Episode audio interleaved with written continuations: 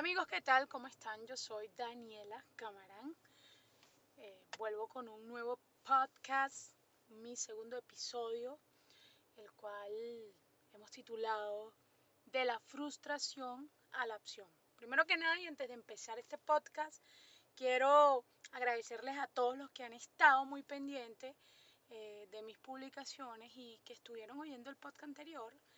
Eh, de verdad que estoy muy muy contenta porque he recibido eh, mensajes maravillosos y bastante acertados desde mi punto de vista porque pues me están llenando de esa buena vibra y esa buena energía para continuar haciendo estos podcasts todos los días o por lo menos todas las semanas. Espero poder publicar entre dos o tres eh, podcasts a la semana. Quiero de verdad, ahora mismo tengo muy buena, buena, buena vibra y estoy bastante inspirada. El día de hoy eh, quiero hablar con ustedes mientras estoy manejando.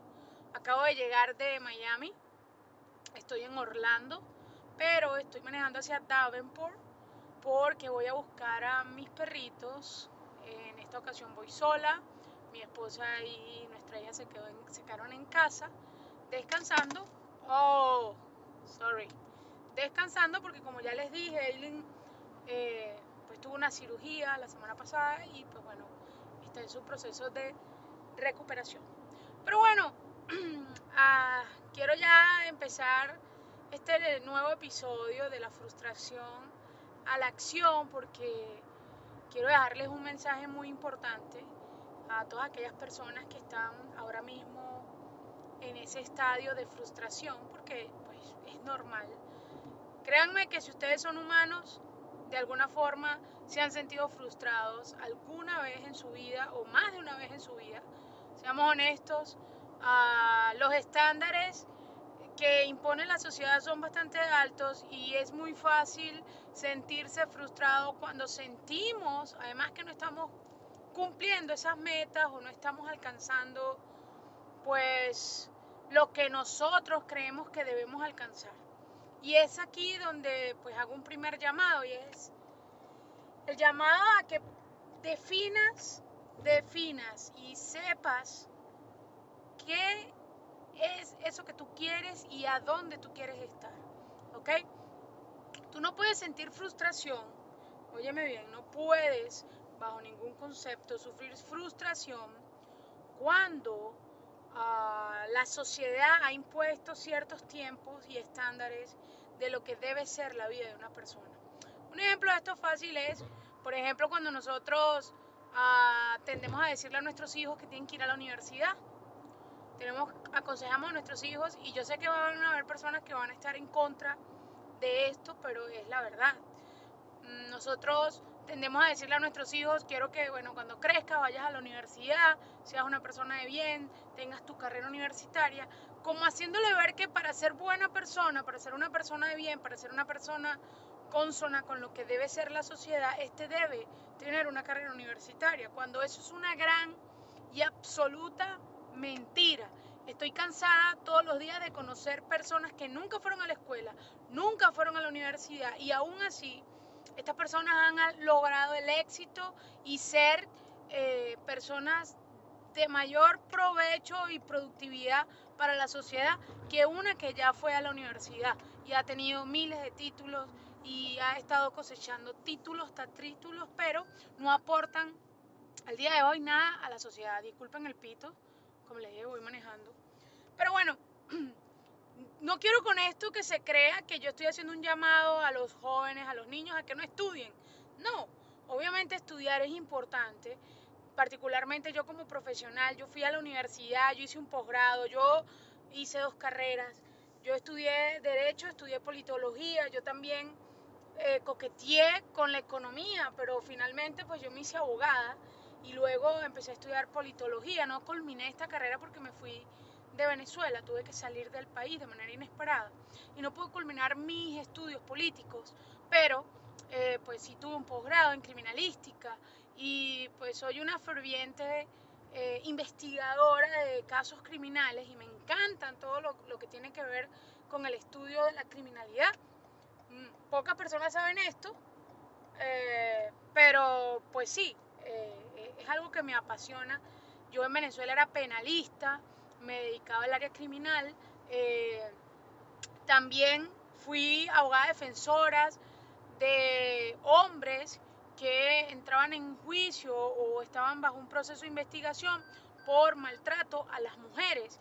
Y muchas mujeres y muchas, muchos de ustedes que vayan a oír esto van a decir, hey Daniela, ¿cómo es que tú defendías a hombres que maltrataban a mujeres?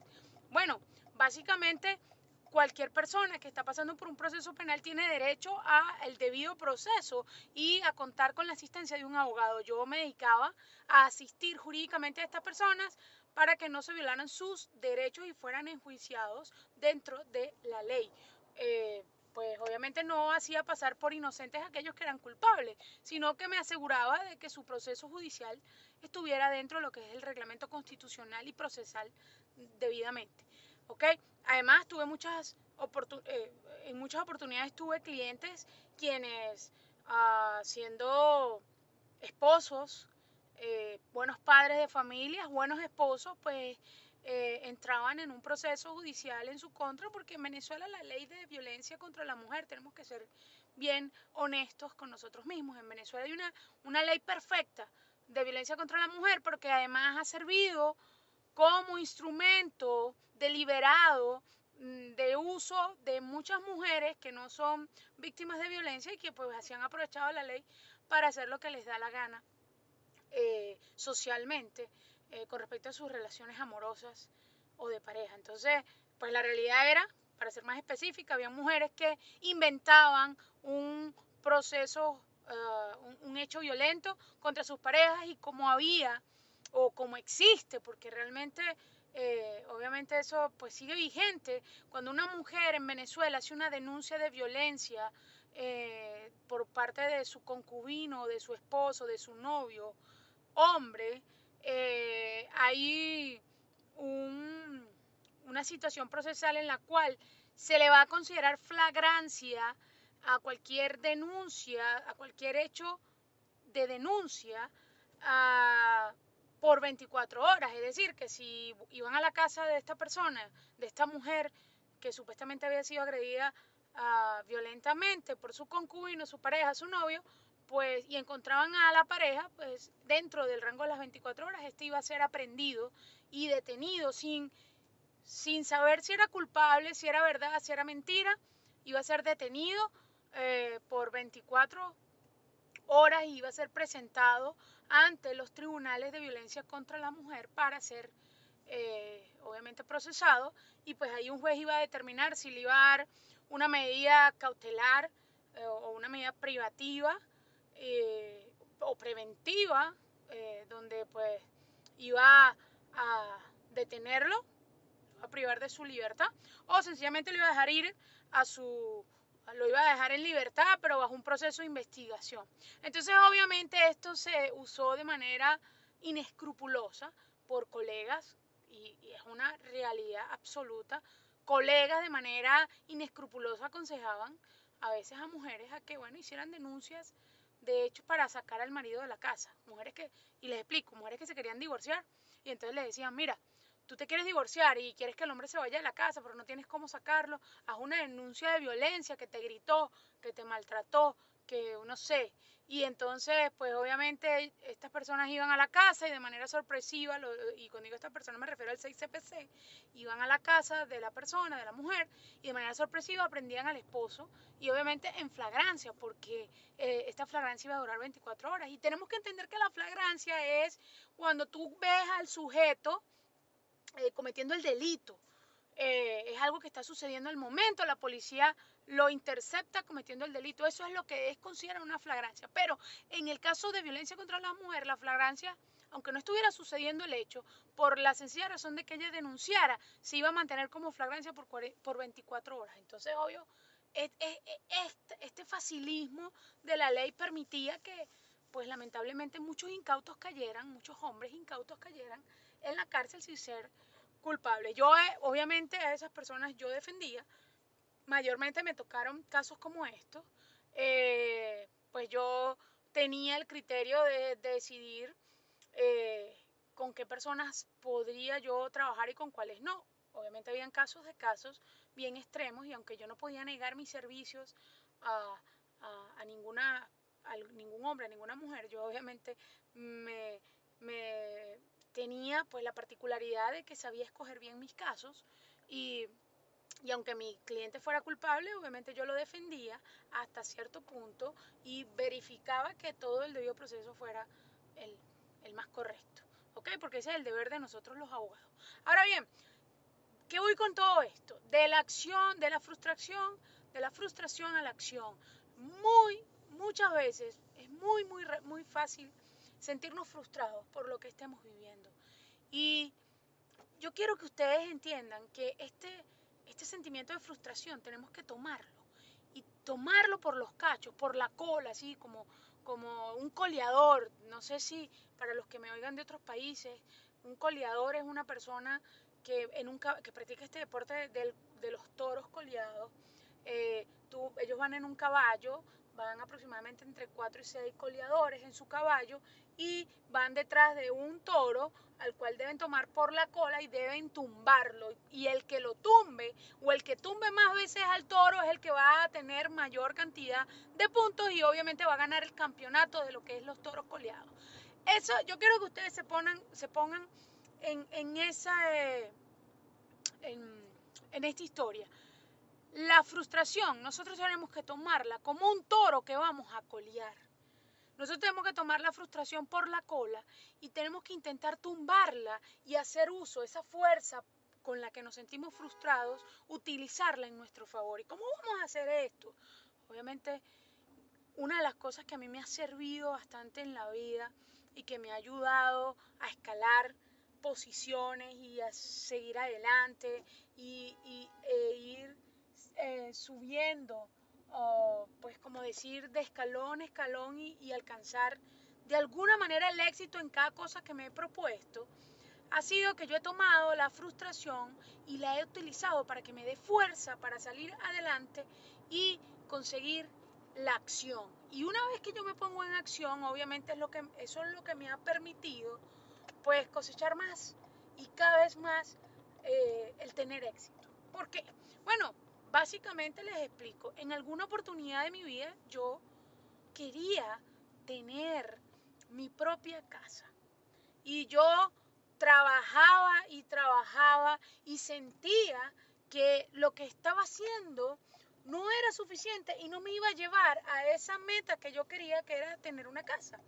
Entonces, obviamente, yo pasé de la frustración a la acción y comencé a cambiar el trabajo que, que tenía. Yo en principio, cuando yo llegué a este país, pues obviamente yo no podía ser agente de bienes raíces, tenía que estudiar, yo tampoco podía ser paralegal ni abogada porque pues yo tenía que estudiar. Y yo comencé en ese preciso momento en que llegué y que me di cuenta que yo aquí no podía ser abogada, que yo aquí no podía ser paralegal, que yo aquí no podía ser agente de bienes raíces, si yo no estudiaba previamente y sacaba mis debidas certificaciones, equivalencias, etcétera, entonces yo ahí comencé a sentirme frustrada y empecé a pensar, yo aquí no voy a poder tener casa, no voy a poder tener carro, no voy a poder tener vida, no voy a poder tener nada, ni me voy a poder sentir bien, sino frustrada, porque pues tengo que culminar una serie de pasos para poder llegar a donde yo quiero llegar. Y así fue como yo pasé de la frustración a la acción y comencé a estudiar. Empecé a sacar una certificación de paralegal, empecé a aprender todo lo que tenía que ver con el sistema legal migratorio de este país, porque bueno, yo tenía la idea de que yo quería en algún punto aprender el inglés y ah, sacar mi carrera de abogada nuevamente y ejercerla en este país. Y bueno, así fue que yo comencé de la frustración a la acción. Estudié, saqué mi certificación de paralegal y luego que ya tenía mi certificación, yo decía, Dios mío, yo soy paralegal, pero ahora qué? ¿Cómo hago para poder trabajar esto de paralegal? Y así fue como yo empecé a pensar, bueno, a volverme a sentir frustrada.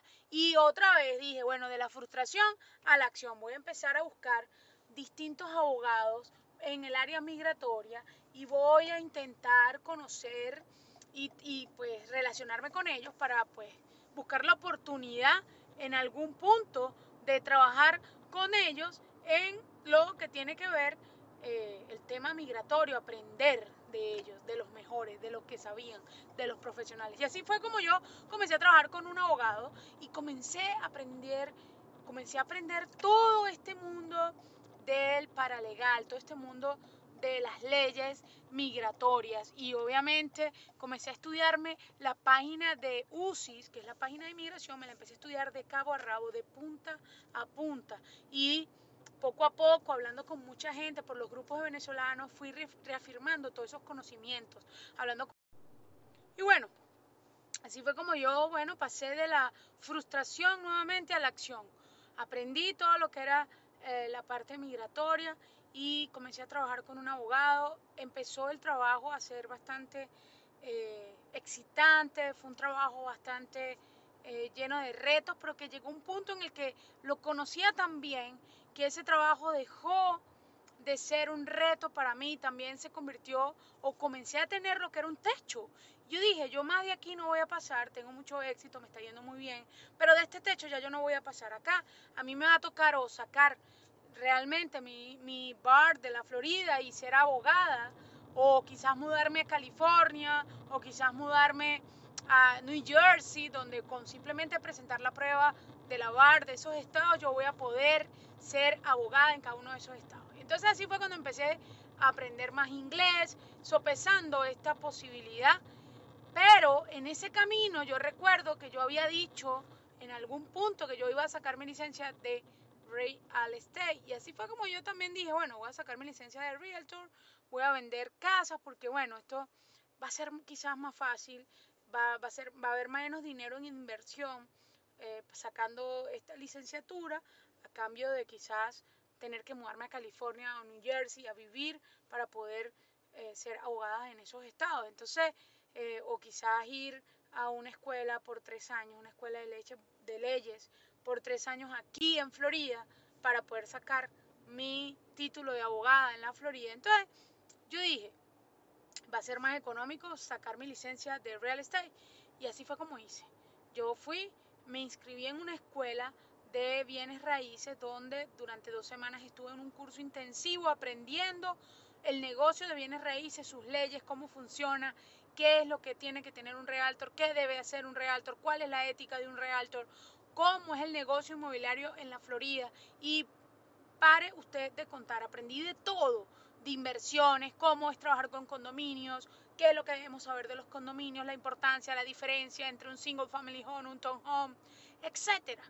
Y bueno, este, finalmente luego de dos intensas semanas saqué mi pre-license o la, la pre-licencia de real estate y luego inmediatamente me inscribí para el examen del Estado. Yo, cuando saqué mi licencia, cuando presenté mi examen del Estado, pasé la prueba y tuve mi licencia finalmente, yo no me lo podía creer, estaba muy feliz, muy contenta y se abría para mí un abanico de posibilidades grandísimo. Yo inclusive soñaba con el cielo, pero no tenía ni idea cómo yo iba a llegar al cielo eh, en esto del negocio de bienes raíces, cómo realmente me iba a sentir satisfecha desarrollando esta, esta profesión y cómo iba a ser para vender casas. No conocía gente, realmente estaba nueva en este país. Yo no conocía muchas personas más que aquellas que ya habían estado trabajando conmigo en el área de paralegal. Entonces, pero estas personas estaban relativamente nuevas en este país y no estaban listos para comprar casa. Entonces, eso presentó para mí como quizás el primer obstáculo en el negocio de bienes raíces y yo pues dije, tengo que darme a conocer, tengo que conocer gente y así fue como fui haciendo, empecé a publicar en las redes sociales lo que yo estaba haciendo, empecé a conocer a muchos de ustedes que me escriben y pues a muchas personas. Comencé a ayudar a comprar su casa, quienes por las redes sociales me han contactado, de hecho el grueso de mi clientela en ventas de bienes raíces viene de las redes sociales, de los grupos de WhatsApp, de grupos de venezolanos. Yo me dedico particularmente a la comunidad venezolana porque ahí hay un nicho bastante importante de clientes muy, muy considerables. Por ejemplo, son personas que ya vienen con una educación de inversión, ya son personas que han sido dueños de casas en Venezuela y obviamente tienen la idea no hay que convencerlos de que, de que comprar una casa es una buena opción, porque ya ellos lo saben, ellos conocen el negocio, ellos saben que tener una propiedad es totalmente eh, la mejor opción para cualquier familia, que ser dueño de casa abre también un abanico de posibilidades y es una forma de ahorrar dinero sin esfuerzo. O sea, tú tener, al tener una casa ya de por sí empiezas a ahorrar dinero porque tu casa gana equity, porque además vas pagando el mortgage y va bajándose esa deuda. Y bueno, estás creando un patrimonio para ti, para tu familia. Y esto no hay que explicárselo a, lo, a la mayoría de venezolanos, ya ellos vienen sabiendo esto. Entonces obviamente hay un nicho considerable allí e importante que, al que yo comencé a dedicarme. Luego este nicho creció y empecé a atender puertorriqueños, comencé a atender a panameños, he tenido brasileros, clientes brasileros a quienes amo y quiero enormemente porque no fue obstáculo el idioma para que pudiéramos hacer posible nuestra relación comercial. Y entonces estoy muy contenta en ese aspecto con esta gente de Brasil. Eh, he tenido clientes militares de los Estados Unidos y me siento súper orgullosa y bendecida de poder haberlos ayudado porque sin duda alguna ellos han hecho sacrificios grandísimos para que yo pueda estar en este país el día de hoy y poder estar haciendo lo que estoy haciendo y poder vivir en libertad. Por eso que cada vez que atiendo a un veterano o a una veterana me siento súper feliz, súper orgullosa y hago todo lo mejor posible por darles la atención que se merecen y el respeto que se merecen por su servicio y, por, por su sacrificio. Entonces, básicamente pues yo estoy muy agradecida en, ese aspecto, el poder haber conocido y el poder seguir conociendo tanta gente de tantas nacionalidades y de tantas áreas o de negocios de aquí de los Estados Unidos que pues que me, que, me ha hecho pues crecer en mi negocio y me ha hecho ser lo que soy el día de hoy. Entonces, obviamente, de la frustración a la acción. Todavía, al día de hoy, ya yo teniendo mi casa, yo ya alcanzando grandes metas, ambiciosas metas, ya teniendo una vida, pero por demás de calidad, estando tranquila, eh, ya todo lo que yo he hecho en este país eh, y todavía, todavía, al día de hoy, hay mañanas en las que me levanto frustrada porque digo, Dios mío, quiero más, yo necesito hacer más, yo necesito conseguir metas más ambiciosas. Yo quizás este año pasado hice un total de 23 casas que vendí. Yo este año 2021, yo quiero vender 50 casas, 60 casas.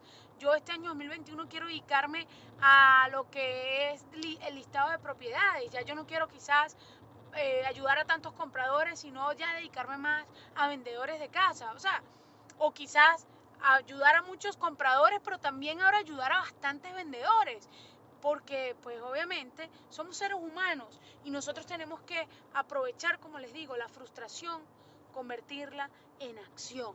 Y la única manera, la única manera de que hagamos esto es que seamos conscientes de dónde estamos y a dónde queremos llegar. ¿Cómo vamos a hacer esto? Y enfocarnos a todos los días levantarnos para trabajar en ello. Si tú eres una persona que estás en un empleo, estás cansado de trabajar en ese empleo, tú estás cansada, ya tú quieres ser una independiente o quieres tener un empleo donde ganes más dinero, pues tú desde ahora tienes que empezar a enfocarte en cómo tú vas a alcanzar eso que tú quieres. Porque es posible, claro que es posible, pero tienes que enfocarte y buscar la manera, los pasos que tienes que seguir y empezar a ejecutarlos uno a uno todos los días para poder llegar a esa meta que te proponga. Yo soy la que escribo, yo escribo todo lo que yo quiero hacer para el año, yo escribo todo lo que tengo que hacer para mi primer trimestre y yo también escribo qué es lo que tengo que hacer para alcanzar todas esas metas que me he propuesto en el primer trimestre, para el segundo trimestre, para el tercer trimestre. Hay cosas que van quedando pendientes y las sigo anotando al mes siguiente porque tengo que hacerlas. Tengo, si no las hago en enero, las voy a hacer en febrero. Si no las hago en febrero, pues las hago en marzo. Y ahí voy haciendo. Y obviamente en el camino te van a ir saliendo más tareas qué hacer y también se van cambiando poco a poco los planes porque no somos perfectos, porque no somos dueños de la verdad y obviamente tenemos que trabajar sobre la marcha en algunas ocasiones y a mí me ha pasado. El año pasado yo me propuse eh, comprar mi casa,